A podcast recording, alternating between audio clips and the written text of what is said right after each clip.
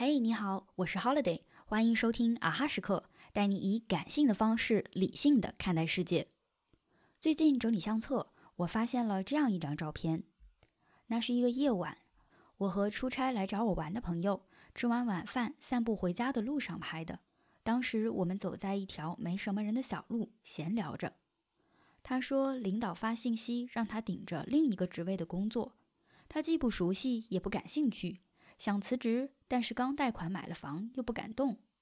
随后又说起羡慕我自由职业，也不买房，没有压力。我说自由都是相对的，现在的大环境下，我也羡慕他有稳定的工作和完善的保障，羡慕他一开始就有明确的目标，知道要为了买房努力赚钱，而我还在寻找自己要什么。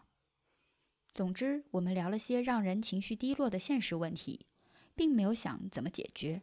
然后陷入了沉默。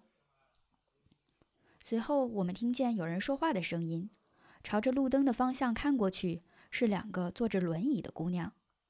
我当时心里一紧，还没等反应过来，他们就转动着轮椅，飞快地冲过我们面前的马路。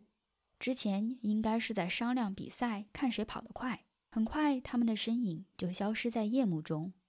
我和朋友相视一笑，没有多说话。但两个人的心情好像都好了很多。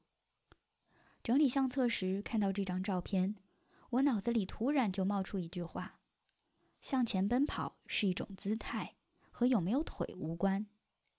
这两天看书，里面有一段引用了罗伯特·弗罗斯特的诗：“唯一的出路就是向前，穿过它。”我想每个人都会遇到自己的困境。